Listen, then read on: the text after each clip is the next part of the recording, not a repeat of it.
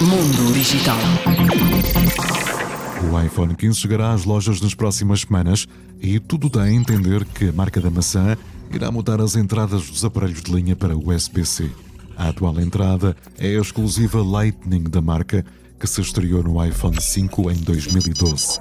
A USB é uma tecnologia de conexão padrão utilizada pelos fabricantes da maioria dos smartphones, notebooks, PCs, smart TVs e até mesmo em alguns dispositivos da Apple, como os iPads e Macs. Desta forma, os iPhones passaram a ser compatíveis com acessórios via cabo de outras marcas, como fones de ouvido e carregadores.